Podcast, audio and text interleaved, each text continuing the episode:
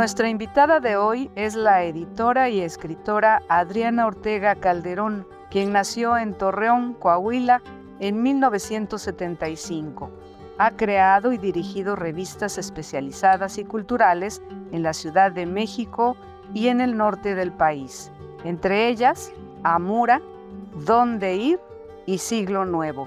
Ha publicado poesía, cuento y ensayo en diversas revistas nacionales e internacionales. Ha realizado diversas traducciones literarias y ha producido guiones para televisión. En Melbourne, Australia, fundó y dirigió la Galería de Arte Holy Gallery. Gestiona y dirige proyectos editoriales y ha residido y cursado estudios vinculados a la literatura en distintas ciudades del mundo.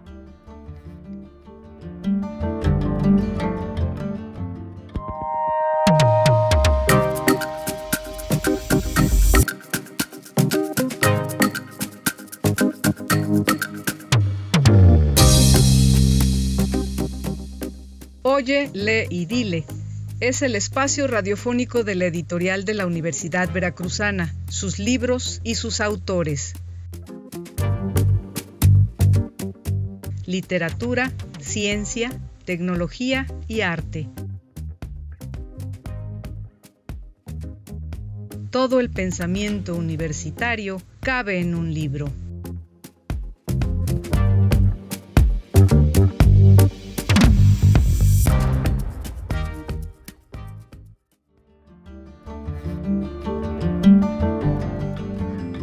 La novela Cuando los gatos esperan está impregnada de onirismo, pero con una prolija atención a la vida cotidiana de la Francia del fin del siglo.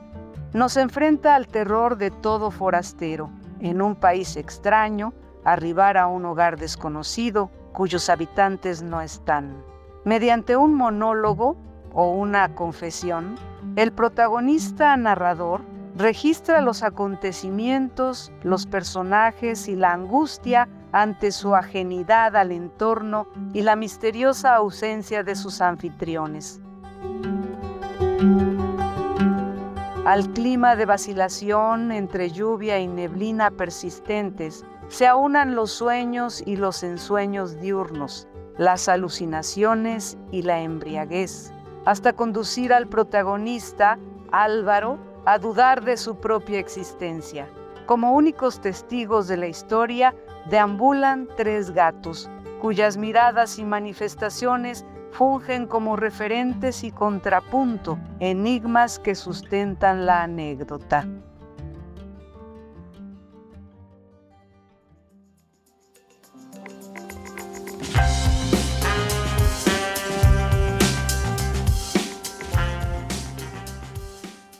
Eh, ¿Qué tal? ¿Cómo están? Nos da mucho gusto estar de nueva cuenta con ustedes en este programa de la editorial de la Universidad de Veracruzana, hoy en Leidile, donde platicamos con los autores de los libros más recientes de nuestra casa de estudios y como siempre saludamos con gusto a Alma Espinosa. Alma, ¿cómo te va? ¿Cómo has estado? Hola, ¿qué tal Germán? Pues es un gusto saludarte y saludarle a todas las personas que nos escuchan constantemente en Oye Leidile eh, ya sea a través de Radio B o a través de las diferentes plataformas donde este programa se puede escuchar en formato podcast. Y en esta ocasión vamos a conversar con Adriana Ortega Calderón acerca de este libro que se llama Cuando los gatos esperan de la colección ficción. Bienvenida Adriana y bueno pues me gustaría mucho que comenzáramos a platicar acerca de esta novela, noveleta, novela corta que tiene un inicio tristísimo. La verdad es que cualquiera que empiece a leer esta, esta obra se va a remitir a una despedida, ya sea del amado, del familiar, de los hijos, de la mamá. Vamos a comenzar a leer con ese sentimiento de despedida, pero conforme avanza la novela hay cosas muy interesantes. Bienvenida Adriana y cuéntanos todo lo más importante, lo esencial de esta novela. Bueno, antes que nada, hola Alma y hola Germán. Les agradezco a los dos esta invitación. Es un, es un placer estar saludándolos y bueno, va a ser un placer charlar con ustedes. Bueno, la novela, el inicio, como dices, es un, es un inicio triste. Esta es una anécdota en la vida de Álvaro Lucero, quien es el protagonista y narrador de, de esta historia ubicada a finales del siglo XIX. Álvaro es un bioquímico bonaerense que tras ser invitado a sumarse a una investigación, viaja a Francia, a Versalles, donde estará su nuevo trabajo. Y bueno, aquí se alojará con una familia con quien mantuvo durante algunos meses un, intercambio por correspondencia a fin de presentarse y pues de conocer costumbres y la rutina ah, básica de, de esta familia. Cuando llega a Versalles, luego de haber viajado en barco por alrededor de cinco semanas, cuando llega a la casa de la familia Bertier, que es el apellido de la familia, se encuentra con una nota en el pórtico donde la misma familia anuncia que no está en casa así como anuncia también el, regreso que será en tres días, lo invitan a instalarse, les dan le dan algunas indicaciones y bueno, con esta sorpresa es que Álvaro ingresa a la casa donde lo único que va a encontrar son a tres gatos. Así con, con esta inquietud, Álvaro sigue las indicaciones, se instala en la casa, en los siguientes días se dispone a a recorrer el barrio para familiarizarse y bueno, pasan estos tres días y la familia no regresa. Luego de ello tiene que acudir ya al laboratorio en donde va a laborar para sumarse a este estudio y pues en estos días de adaptación pasan cuatro días más y, la familia sigue sin, sin regresar. Y bueno, los únicos testigos y que acompañan a Álvaro en su regreso a la casa son estos tres gatos que se dedican a deambular, a seguirlo y a esperar conforme van avanzando los días la llegada de sus amos. Y es precisamente ah, con el paso del tiempo 10 días, 15 días, aún no vemos el regreso de la familia, que Álvaro comienza una evolución en, su estado emocional que pasa de, del asombro a la inquietud, el desconcierto, la confusión y la angustia, hasta situarse a sí mismo, obligado por la circunstancia, en una suerte de declive emocional. Y precisamente es en, en esta rampa que se van a ver diluidos la esperanza y la voluntad de, de Álvaro Lucero, nuestro protagonista. Así es, este, Adriana, pues sí, es una, una historia, digamos, hasta, eh, como ya lo dijiste, hay parte de angustia y entra también la ansiedad de ver ese vacío en la casa, ¿no? De repente, como el caso de Álvaro, es como si entrara, pues, a lo mejor va a ser un exagerado decirlo, como un manicomio, sin, sin camisas de, de fuerza, empieza a, él a dilucidar muchas cosas y, y sí se convierte en una atmósfera de angustia y que los gatos son los personajes que ahí están, ¿no? Y, digamos, estos personajes nomás lo ven, lo ven, están acechando, mirando como buenos gatos. Entonces está ahí la, la espera de los gatos, para, en espera también del propio Álvaro. Eh, ¿Por qué elegiste que Álvaro fuera argentino y fuera a Francia, sobre todo y en el siglo XIX? ¿Qué, ¿Cuántas cosas hay de por medio para encontrar esa temática para tu novela?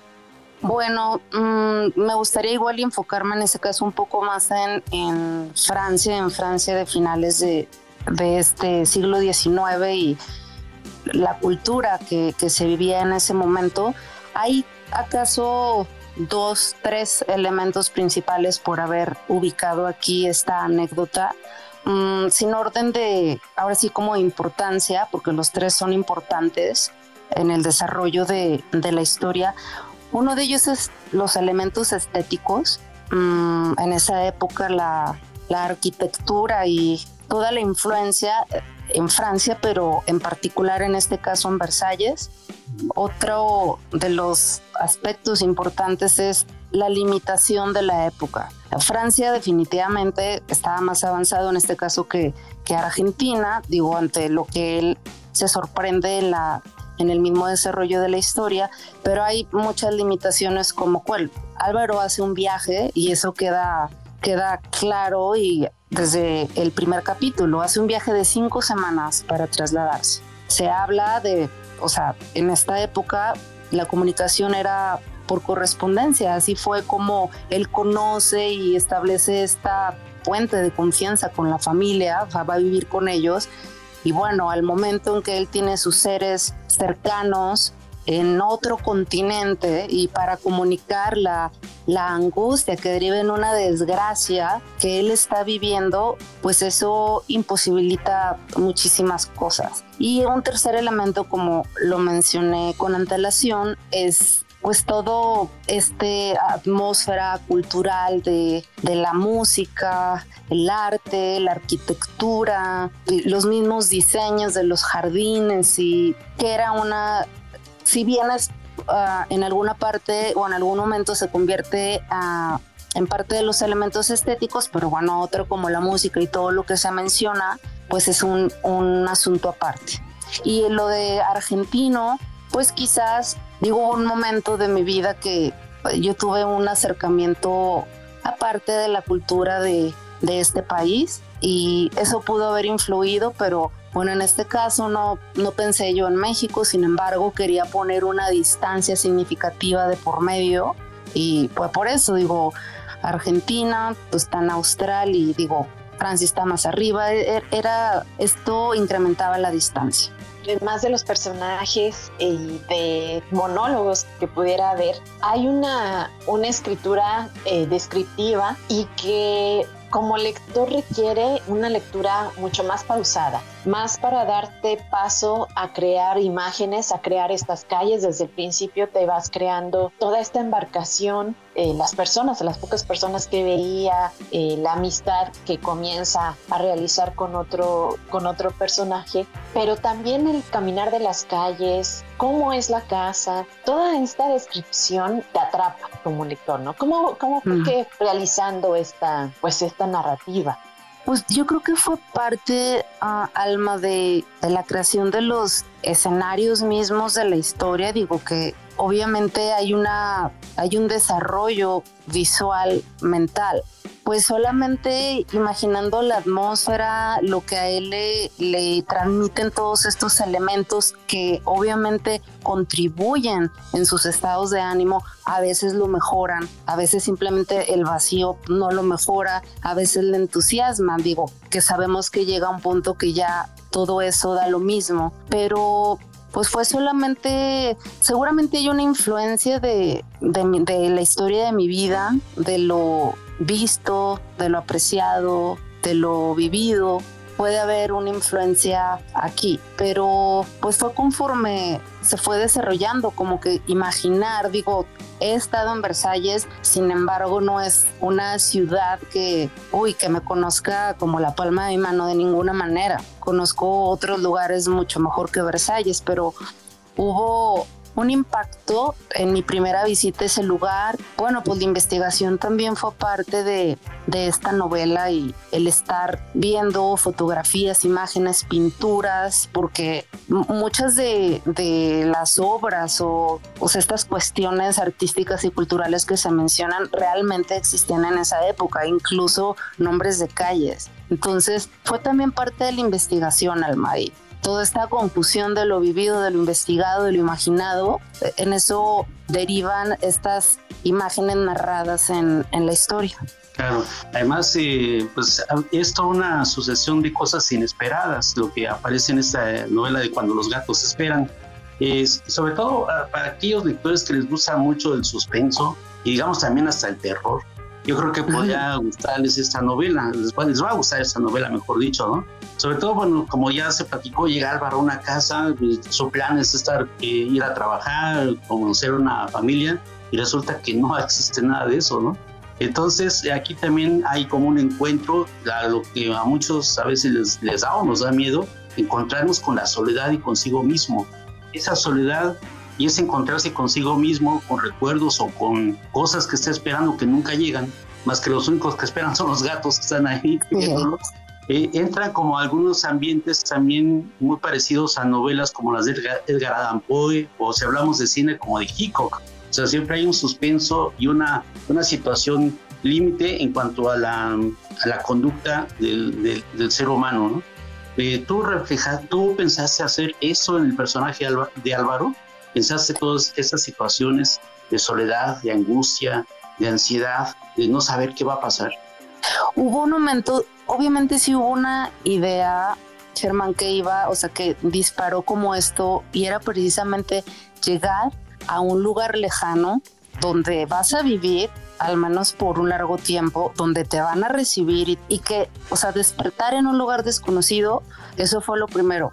Después derivó en llegar y no encontrar lo que tú estabas esperando. Todo lo demás, todo, todos estos emociones que mencionas, la angustia que, que has mencionado, la soledad, mm, la zozobra, todo eso lo fui, lo fui descubriendo yo misma conforme avanzó la historia. Este delirio en el que termina, donde esta, esta repetición del acto de esperar a un lado de los gatos, como bien lo mencionaste, Germán, y que se convierte ya en también una imposibilidad de distinguir la realidad de los productos del delirio. Todo esto fue apareciendo precisamente en esta, en esta decadencia, en la decadencia del personaje. Yo misma me llegué a sorprender de, cómo terminó. Esto no fue pensado en la primera etapa del, del proceso de desarrollo de la novela. A lo mejor no tiene nada que ver, pero conforme iba, leyendo, iba leyéndola, me acordé mucho de la época de la pandemia. y recordaba de algunos amigos que, que, conozco que les tocó estar en el extranjero y estar en una casa solos. Entonces, de alguna forma dije, esto es como Álvaro también, aunque estos amigos se quedaron varados en algún lugar porque no se pueden mover porque no había vuelos ni nada y, tenían que quedarse ahí por meses. De alguna manera también tiene que ver esa cuestión del encierro en una casa y todo lo que sucede cuando uno está encerrado en una casa. Ah, obviamente que no tiene nada que ver con tu... No, no, no, pero digo, la, la comparación, digo, eh, viene a cuenta, ¿no? está muy bien. Digo, ahora tenemos toda la tecnología, entonces no, pero sí, el hecho es estar en, en un lugar que no es el tuyo, en un país lejano, solo, en una casa que no es tuya, claro. Exacto. Sí, sí. No, no, Dito, totalmente. Mira, ahorita tú que has hecho en, bueno, en varias ocasiones, Germán, la mención de la casa, digo algo que, que me gustaría nada más comentar sobre la casa precisamente. Me preguntaron hace hace muy poco en una entrevista sobre el significado de, esta casa, pues porque como sabemos en la historia de la literatura hay varias historias donde pues la casa puede tener algún valor o está apareciendo constantemente, acá está todo el tiempo. Y yo lo que quiero decir es que esta casa que has mencionado pues tiene como un valor ambivalente porque para Álvaro primero es un refugio o sea, él no conoce a nadie, así como esta gente que mencionas, y precisamente al salir del laboratorio, la mayor parte de las veces se va a refugiar por todo lo que está viviendo a esta casa, donde solamente están los gatos. Pero al mismo tiempo, esta casa es una suerte de espejo o, un recordatorio de que la familia aún no ha regresado. Entonces, sí tiene un, un significado importante en la historia, a propósito de tu, de tu mención. Pues el tiempo se nos agota y bueno, pues Germán, ya tenemos que terminar la entrevista. Adriana, no sé si quisieras decir algo más al a las personas que nos escuchan y que bueno, pues seguramente se van a acercar a esta obra cuando los gatos esperan. No, solamente invitarlos a, conocer esta anécdota en la vida de, de Álvaro Lucero y que atestiguen lo que él vive en esta experiencia de vida. Muy bien, pues como siempre nos recordarás, Alma, ¿dónde podemos conseguir la novela? Están a la venta ya poco a poco en más librerías eh, del país y la estamos llevando a las ferias del libro. Así es que bueno, pues hay que estar muy pendientes donde sea que nos escuchen porque hemos estado yendo a varias ferias y seguiremos yendo eh, y vamos a llevar cuando los gatos esperan. Y próximamente pues también lo podrán encontrar en nuestro catálogo digital. Así es que bueno, pues muchísimas gracias Adriana y nos despedimos Germán y la próxima semana nos escucharemos con un nuevo capítulo de Oye Lady. Muchas gracias a los dos, Germán y Alma. ¿eh? Ha sido un gusto ah, conversar con ustedes. Gracias. El catálogo de libros de la editorial de la Universidad Veracruzana lo pueden consultar en libros.v.mx. Oye, lee y dile es una producción de la editorial de la Universidad Veracruzana y Radio Universidad Veracruzana. Voces Alma Espinosa, Germán Martínez Aceves y Liliana Calatayud.